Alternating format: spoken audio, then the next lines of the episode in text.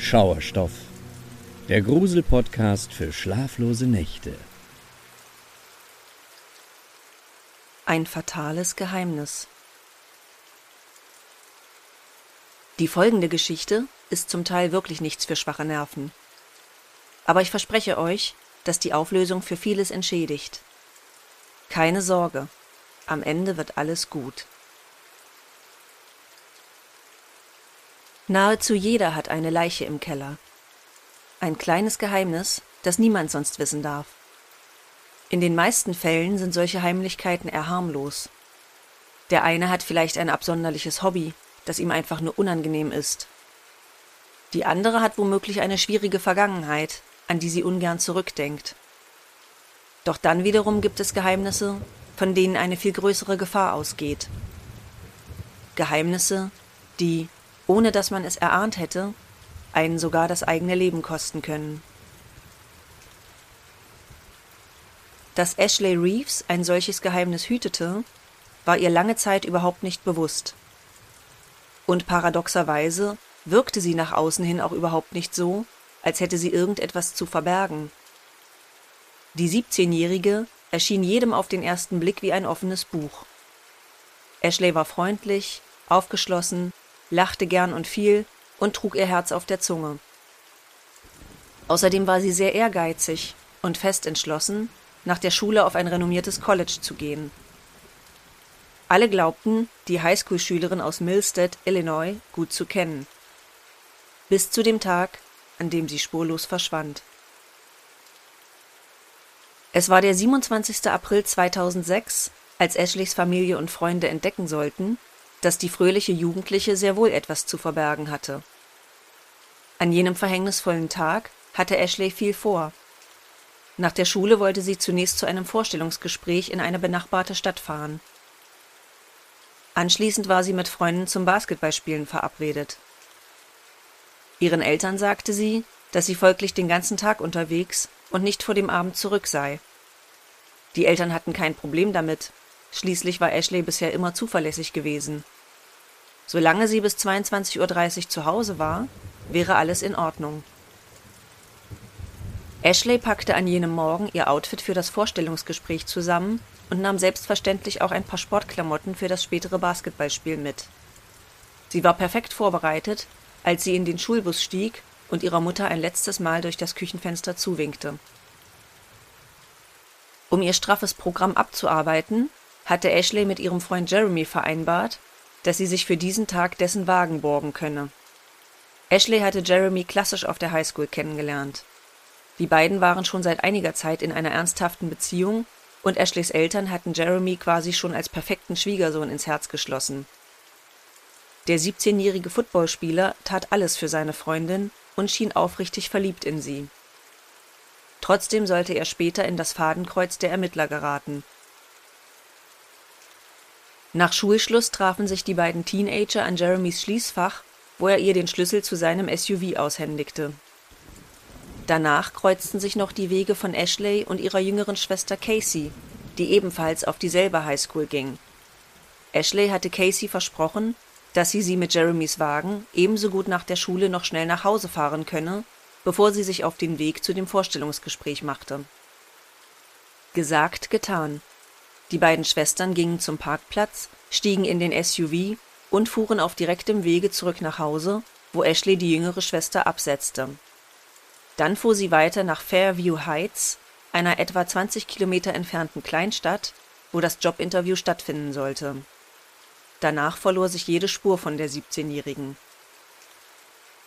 Als es am selben Abend auf 22.30 Uhr zuging und Ashley noch nicht zu Hause war, wurden ihre Eltern Michelle und Mike allmählich unruhig.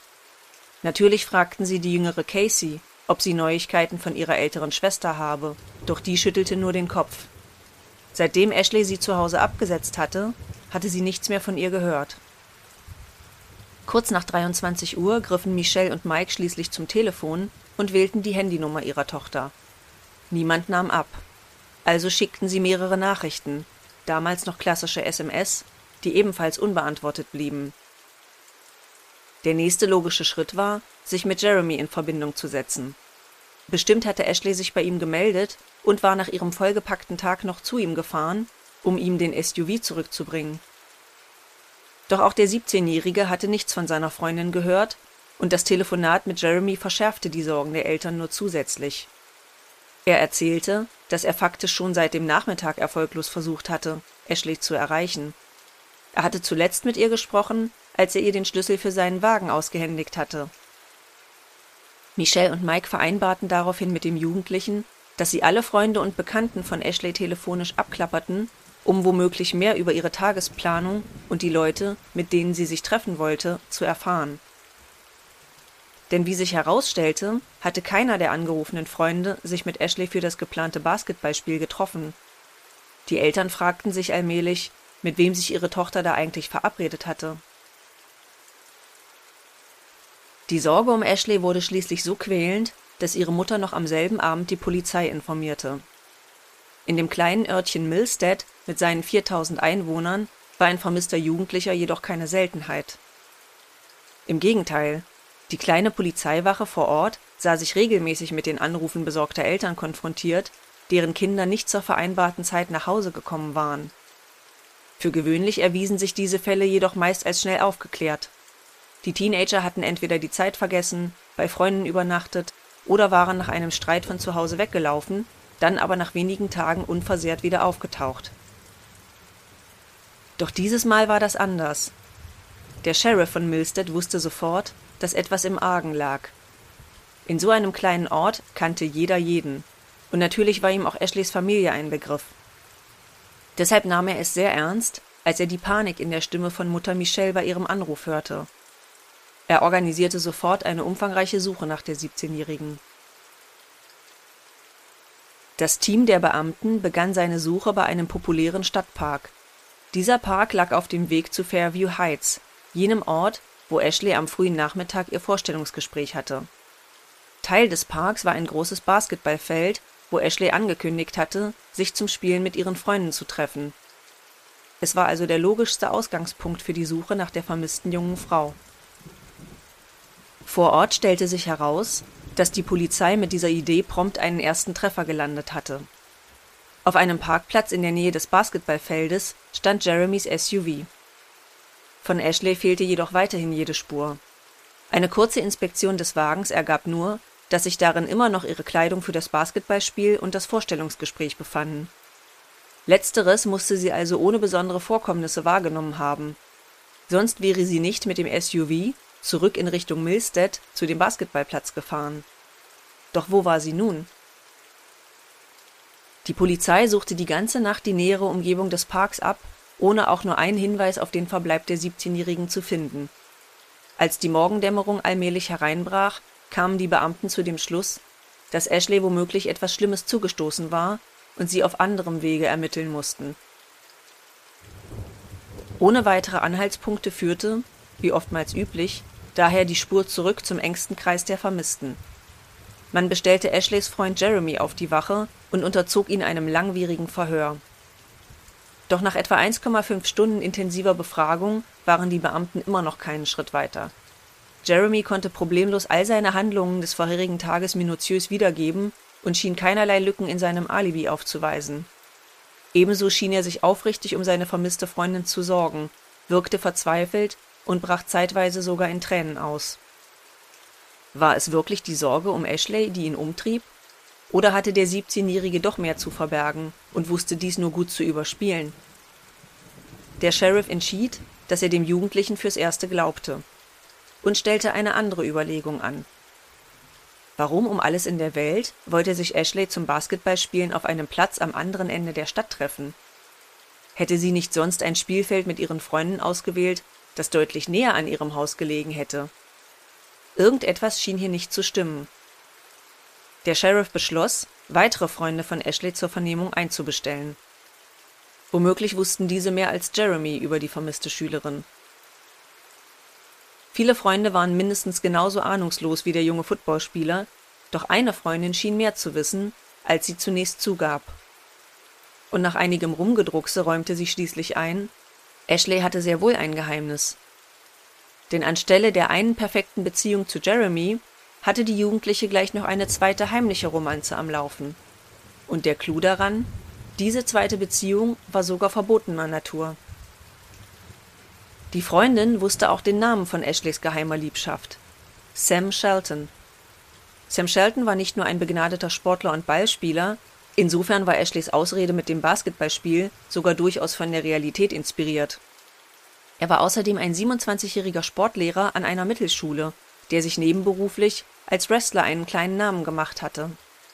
Viele junge Mädchen in Ashleys Alter kannten den gut aussehenden athletischen Mann mit den stahlblauen Augen und verknallten sich nahezu reihenweise in ihn. Dies wusste er offenbar zu seinem Vorteil auszunutzen.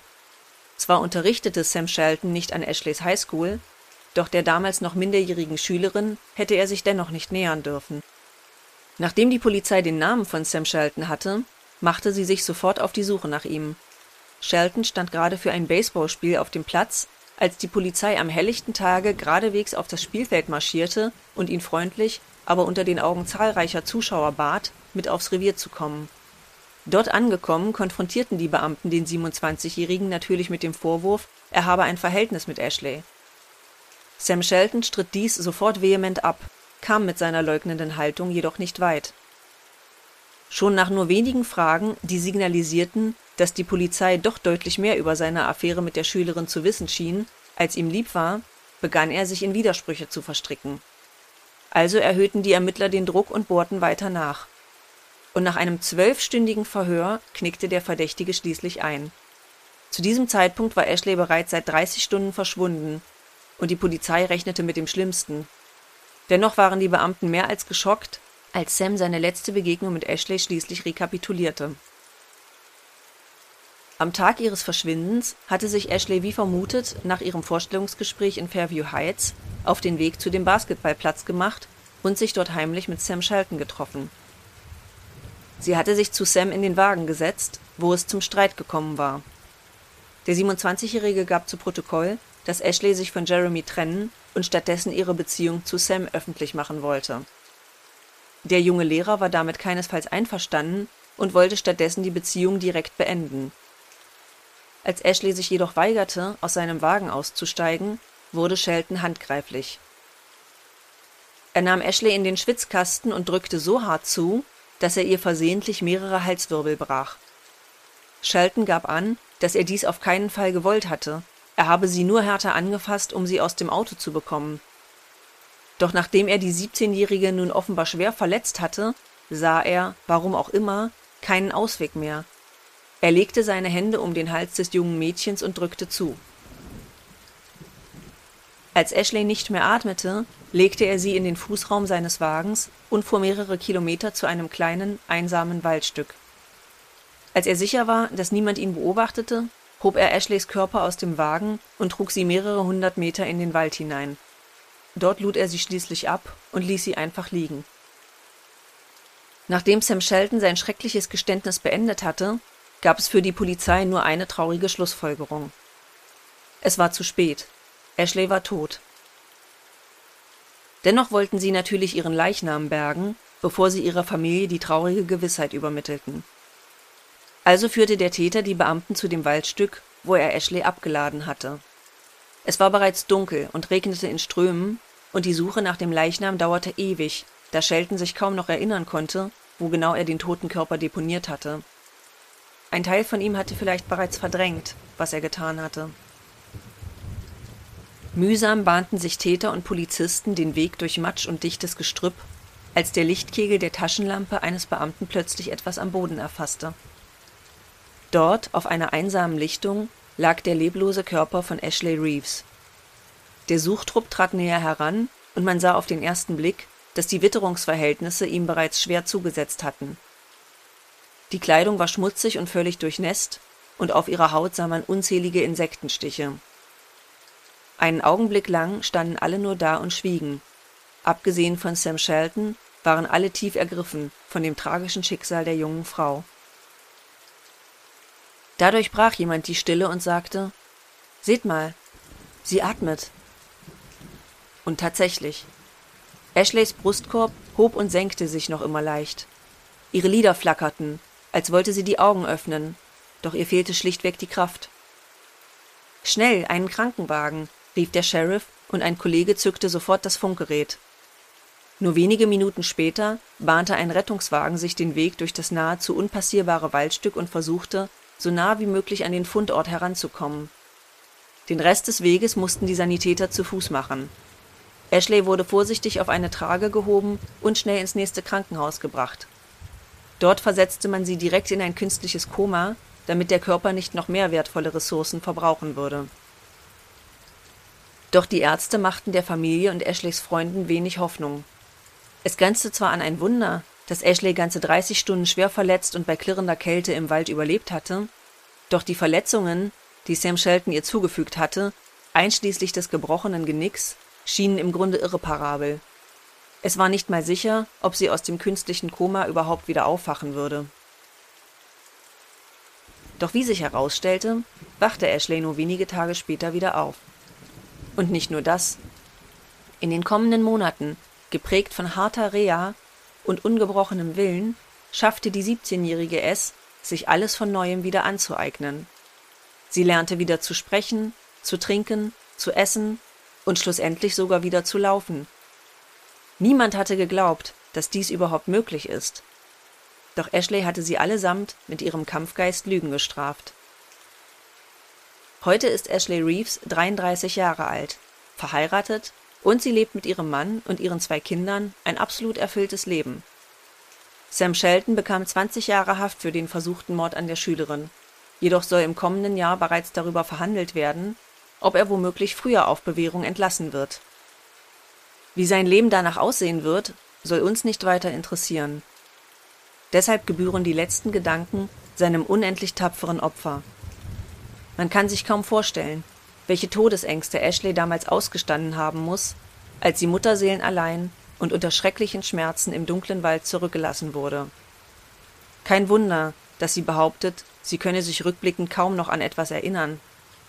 Wahrscheinlich hat ihr Bewusstsein diese traumatische Episode aus ihrem Gedächtnis einfach gelöscht. Wie sonst sollte sie je darüber hinwegkommen?